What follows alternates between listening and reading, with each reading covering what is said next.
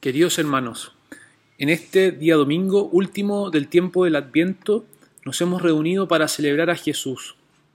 ¿Y por qué hemos de reunirnos cada semana para celebrar a Jesús? ¿Qué nos cautiva de Él que nos ha enamorado a tal punto que seguimos celebrándolo domingo a domingo?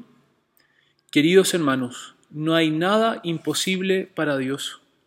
El Evangelio que hemos proclamado del anuncio del ángel Gabriel a la Virgen María es hoy y lo será siempre una muy buena noticia.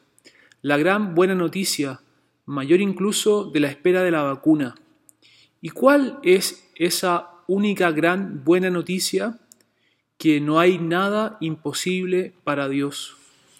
Si venimos semana a semana, día a día, año a año a celebrar el gran misterio el gran regalo de Jesús, es porque, como nos decía San Pablo, queremos dar gloria a Dios, que tiene el poder de afianzarnos, según la buena noticia que yo anuncio, proclamando a Jesucristo y revelando un misterio que fue guardado en secreto desde la eternidad y que ahora se ha manifestado.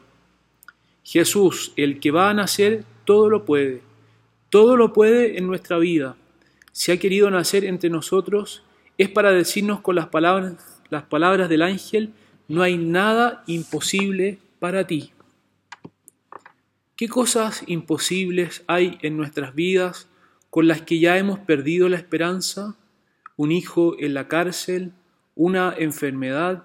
¿Un quiebre familiar? Jesús ha querido nacer en medio de nosotros, pues no solo nos creó por amor, sino que nos acompaña en nuestra vida, para que al acogerlo en nuestra vida podamos alegrarnos. Alégrate fue la primera palabra del ángel a María. Alegrémonos a pesar de todas nuestras luchas, pues queridos hermanos, el Señor está con nosotros. Queridos hermanos, no hay nada imposible para Dios. Y no solo estuvo ayer y lo está hoy, sino que Jesús lo estará siempre para guiar nuestros pasos por los caminos de la paz, caminos que nos llevan al encuentro con nuestro Padre. Queridos hermanos, no hay nada imposible para Dios. Digámosle al ángel, sí, que se haga en mí la voluntad de Dios con la fuerza de su Hijo que va a nacer entre nosotros.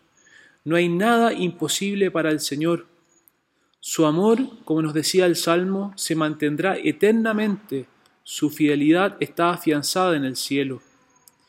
Jesús es el nuevo rey David, como nos decía Isaías. Yo elevaré después de ti a uno de tus descendientes, a uno que saldrá de tus entrañas, y afianzaré su realeza. Seré un padre para él, y él será para mí un hijo.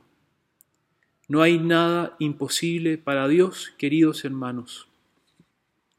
¿Qué regalos le vamos a dar al niño Dios?